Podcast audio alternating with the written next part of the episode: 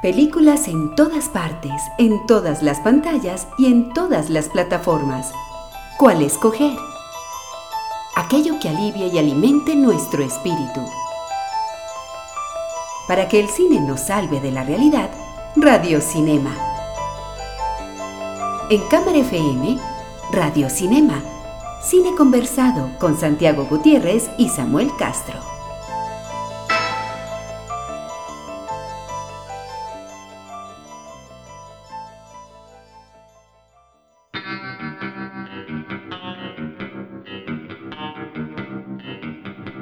Hay películas que forman a una generación. Películas que hacen parte como de la, videoteca de todo el mundo o de la gente que tuvo, nació más o menos en la misma época. Y así podemos decir que en ese, en ese tipo de películas caben eh, títulos como Dirty Dancing, por ejemplo, para cierta, para cierta generación, o como para otros digamos, en, Colombia lo, lo, que significó en una época eh, el mártir del Calvario, en cuanto a... o va más allá, rebelde sin causa, el graduado. Exactamente, exacto, ahí ya lo está haciendo... Yo no creo que esas películas han sido tan importantes para Colombia, pero en Estados Unidos marcaron a una generación, por supuesto. Pues resulta que se cumplen 20 años de una película que creemos en Radio Cinema que hace parte de esas películas icónicas de una generación que si nos vamos a la explicación sociológica, pues dan muchas razones o explican mucho de cómo era su tiempo o de la gente que creció en ese tiempo, cómo se comportaba y cómo, cómo creía que era la vida. Eh, por eso vamos a dedicarle el radiocinema de hoy a celebrar los 20 años del estreno de Fight Club.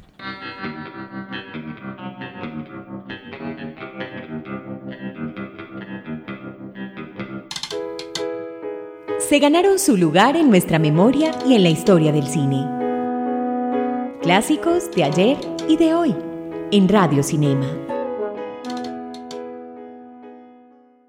Buenas noches, Santiago. Buenas noches, Samuel. Buenas noches a los oyentes que nos escuchan por los 95.9 de Cámara FM en Medellín y a los que nos van a escuchar en las distintas aplicaciones de audio en las que este programa se transmite, como Mixcloud, Soundcloud, iTunes Podcast, Deezer, Spotify y Evox, que en Evox no lo hacemos nosotros, pero muchas gracias, señores, que nos cuelgan ahí por, por, digamos, por amabilidad, aunque deberían darnos nuestra cuenta.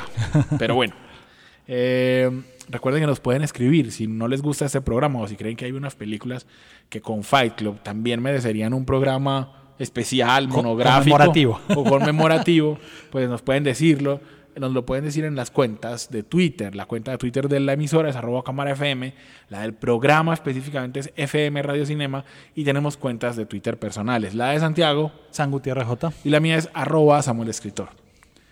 Santiago, Fight Club es una de esas películas, hermano, que yo no puedo dejar de ver cuando la cojo en televisión que la tengo en una edición en Blu-ray, que la compré en edición en DVD, que si por mí fuera la vería cada mes o cada dos meses, que creo que tiene un guion perfecto, perfecto, no, o sea, completamente perfecto, y que y que yo sí diría que no, no, es, no influyó en mí en el sentido de que pues no es que yo me haya ido a buscar un club de la pelea pues para para pero sí creo que eso es eso es eh, Fight Club es la perfecta combinación entre cine comercial y cine como de reflexión sociológica. Sí, muchos, muchos la, asocian a uno de los íconos de la generación X, digamos. Y en aquella época de finales hubo las películas que movieron a, las nuevas generaciones. Creo que solo Matrix eh, está como, digamos, a ese nivel. Porque además tiene varios eh, aspectos de la cultura pop que marcarían eh, a esa generación particular y a la que vendría posteriormente. A ver, lo primero es que hay que decir que, que no sale esta película de la mente de un guionista afortunado, como salió, por ejemplo, Seven. No, esta película es la adaptación de una novela de Chuck Palahniuk. Sí. Eh, una novela en la que ya había varios de los elementos exitosos de la película, pues por supuesto los dos personajes, el hecho de que el narrador solo sea el narrador, no tiene nombre, él, se, Él, se refiere en algún momento a, eh, no sé, para una generación no va a entender lo que voy a decir, pero hay otra que sí. en selecciones de Reader's Digest, eh, Digest Sí. eh, había unos artículos para explicar las funciones de los, órgan- los órganos del cuerpo humano. Y entonces era, se llamaban Soy el corazón de Antonio. Me acuerdo que era un mismo nombre, o sea, de Juan. Soy el estómago de Juan, soy el riñón de Juan. Bueno, esos de esos artículos se burla Fight Club en algún momento, los recuerda y entonces él ahí dice el nombre que supuestamente sería él. Pero realmente a él nadie lo llama por su nombre Sí. y nadie le dice nada, no sabemos. Él, tanto en la novela como en la película, es el narrador. El narrador, sí. Eh, la novela se publicaría en 1996, pero antes Palahniuk había tenido eh, intenta- un intento por publicar una novela que se llamaba Monstruos Invisibles, que fue rechazada. Entonces él hace esta novela para decir, ah, dicen que, que no es comercial, que no voy a impresionar al editor a un nivel casi que, de as- que se asquee con esta obra y ni siquiera la publique. Eh, y así, em- digamos, empieza a escribir un cuento corto primero, después eso se vuelve en un capítulo y, para su sorpresa, al final el editor dice, sí, publiquémosla. Y se convierte en una eh, novela exitosa que después se convertiría en un hitazo, un bestseller eh, a partir de la película, hay Sí, que decir. nu- nunca más las novelas que adaptaron de él lograron eso. o sea, Claro, y Palahniuk hizo una segunda parte en cómic, que digamos también habla mucho, y Palahniuk se convirtió él mismo como en un opinador también, en un, en un personaje, que los escritores usualmente no son así, pero él se convirtió, creo que es uno de los escritores que más seguidores tiene en las redes sociales, en fin, gracias a esta película. eh, ¿vos, vos leíste la anécdota de por qué él escribió la novela. No, Mira, resulta que el man se, se va como a una como a un viaje de esos de camping. Y en ese, y en ese viaje el man se peleó. O sea, entonces se golpeó y no sé qué. eh, y llegó golpeado a la oficina. O sea, como con el morado, imagínatelo, con la nariz, no sé qué. Pero nadie le preguntaba. O sea, todo el mundo se hacía el huevón en la oficina. Como de. de- o sea, nadie le dijo, ve, ¿cómo estuvo tu fin de semana? Ve, súper bien. Nadie le preguntaba por.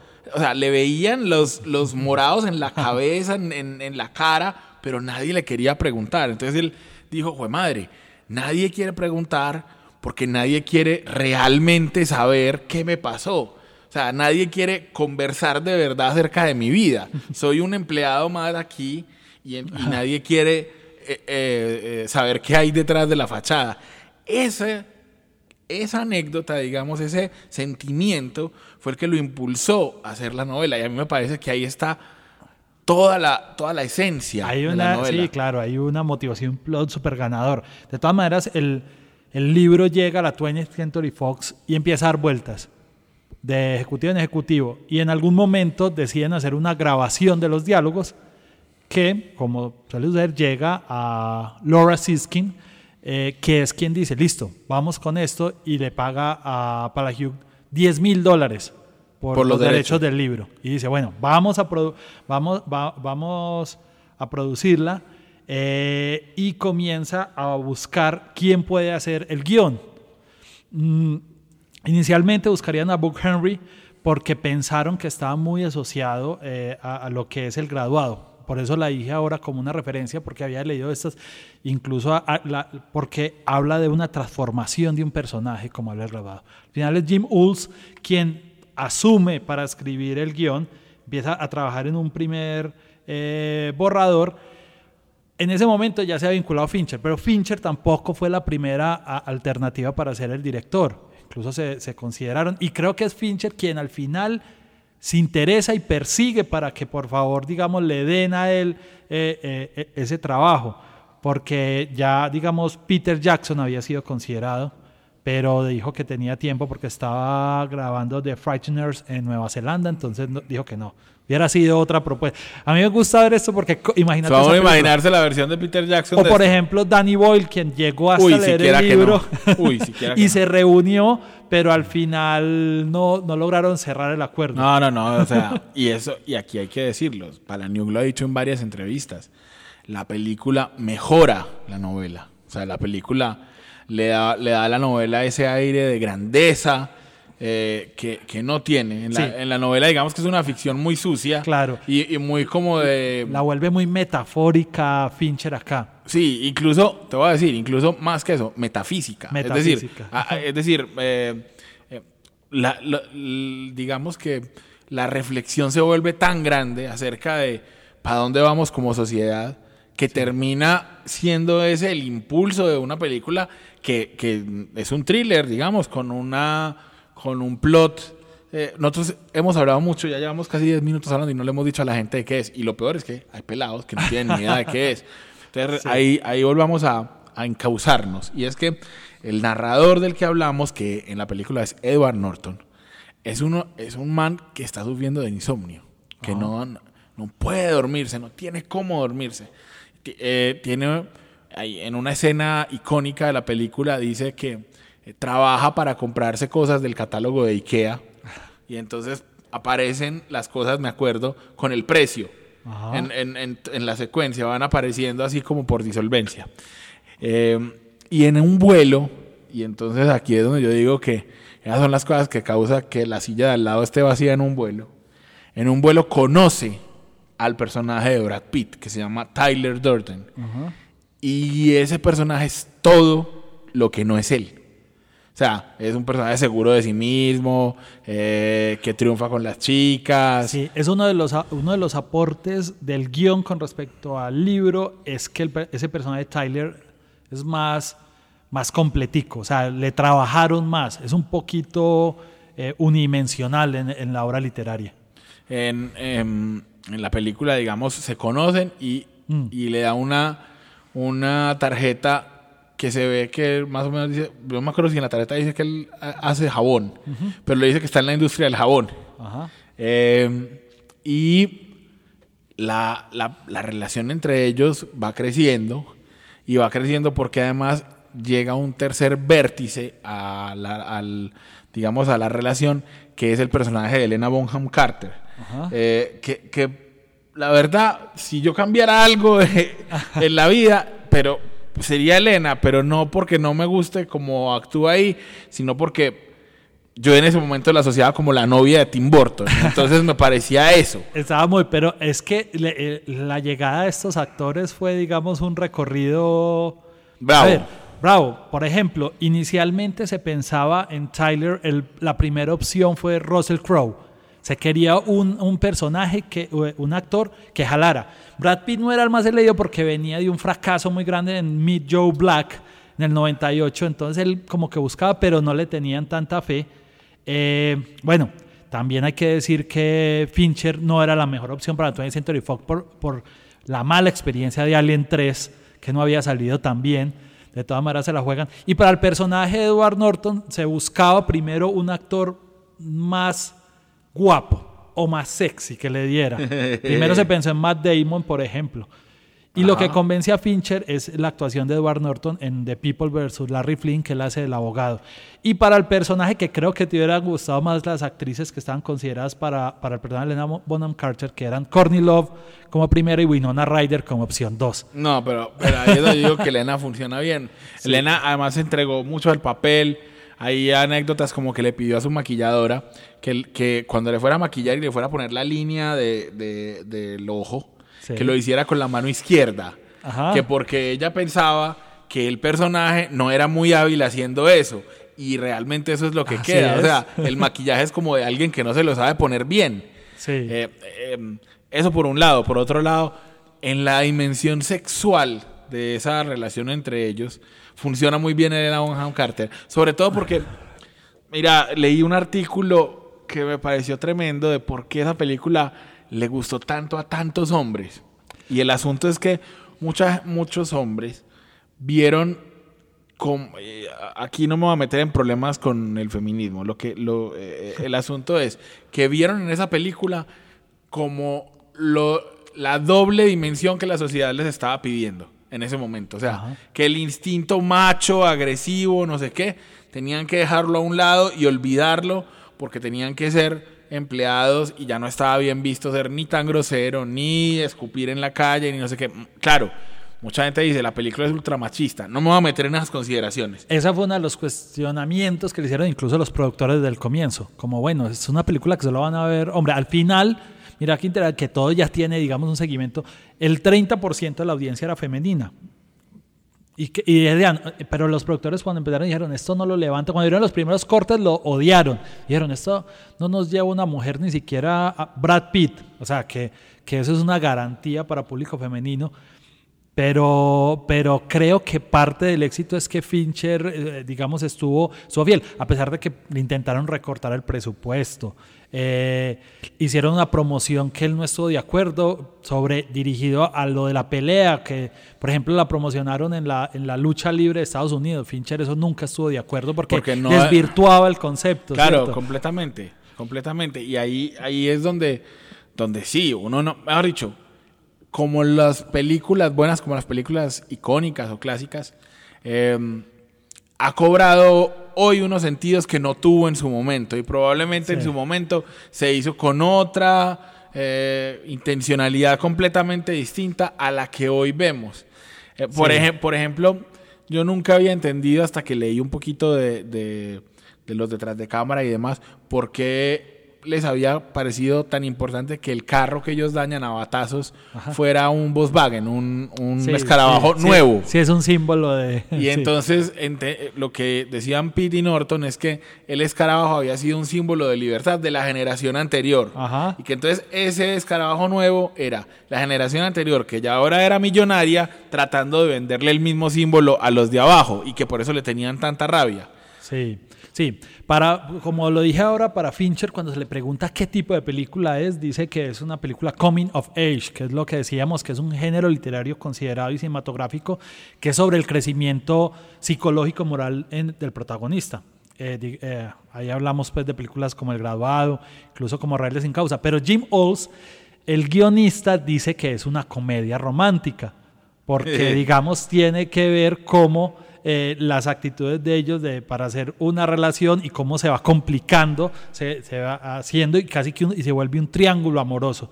Entonces, mira que es una película con muchas capas y creo que la otra capa que, digamos, mostró lo que sería el cine de Fincher después es el tema de la música. Bueno, también tiene un trabajo de efectos visuales interesante, pero la música porque eh, él aquí muestra lo que después sería una colaboración con Trent Reznor, el, de Nine Inch Nails, por ejemplo, pero aquí él buscaba alguien que no estuviera alejado de las bandas sonoras pensó en Radiohead, pero al final se queda con The Dos Brothers, que Dos Brothers se convertían después en un grupo icónico, más conocido como The Chemical Brothers, cambiarían por una cuestión de derechos.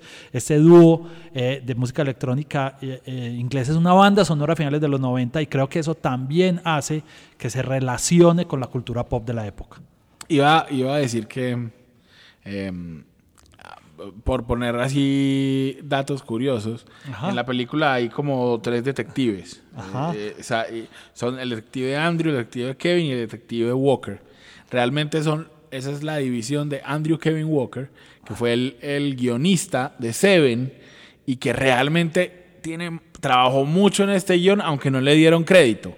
Pero claro, Fincher lo acerca y le dice, venga hermano, y ayuda, que hay muchas cosas de este guion que no funcionan, y él las, las arregla. Exacto. Eh, ¿Por qué? Porque resulta que para, para sentirse más vivo, Tyler Durden le dice al personaje del narrador, ve, yo tengo una cosa que hago por las noches como para, como para sentir que otra vez tengo ganas de vivir. Y esos son los clubes de la pelea. Pero esos clubes de la pelea se terminan convirtiendo como en un eh, ejército eh, que está bajo las órdenes justamente del narrador eh, y con el que él quiere hacer algo. Entonces yo me acuerdo que mm, lo que intentan hacer, bueno, hacen cosas como muy osadas que afortunadamente el director es Fincher y logró filmarlas para que sean grotescas pero creíbles. Así como por ejemplo, hacer, hacer jabones con grasa humana para luego vendérselo a la misma gente a la que le sacaron la grasa en la liposucción. Eh, y después van a intentar poner, dinamitar el sistema. Cuando, como dice Eduardo Arias, que cuando dicen se cayó el sistema, significa que se cayó el capitalismo. Más o menos eso es lo que intentan. Dinamitar los edificios de las tarjetas de crédito de las franquicias para hacer una revolución así a los Robin Hood de que, de que, los de que las deudas queden olvidadas porque no van a existir esas Exacto. empresas. Y esto tiene relación con lo que hablabas ahora de las marcas. O sea, por eso habla como esas marcas que nos han vendido felicidad. IKEA, Gucci, Calvin Klein, Volkswagen. O sea, sin eufemismos. Directamente estas marcas están mencionadas en la película. La, y la, la película tiene, digamos, ese, ese- esa disyuntiva de- del mundo feliz y de la angustia interna del personaje. Y creo que también la cinematografía aporta porque, digamos, tiene eh, un- un- una propuesta audiovisual, digamos, ensuciada premeditadamente en este mundo. Y visualmente ahí se emparenta mucho con películas previas de, de Fincher, como Seven o como El Juego. No se asusten cuando vean fotogramas de porno cuando estén viendo la película. Es, es parte de la intención de Fincher, así como por ejemplo para criticar a la sociedad de consumo, eh, no- contó después en varias entrevistas que en casi todas las escenas de la película hay por ahí un vaso de Starbucks. Ajá, también, sí, Eh. creo que Starbucks está también ahí. Sí, marcas que venden la felicidad, digamos, de la sociedad contemporánea.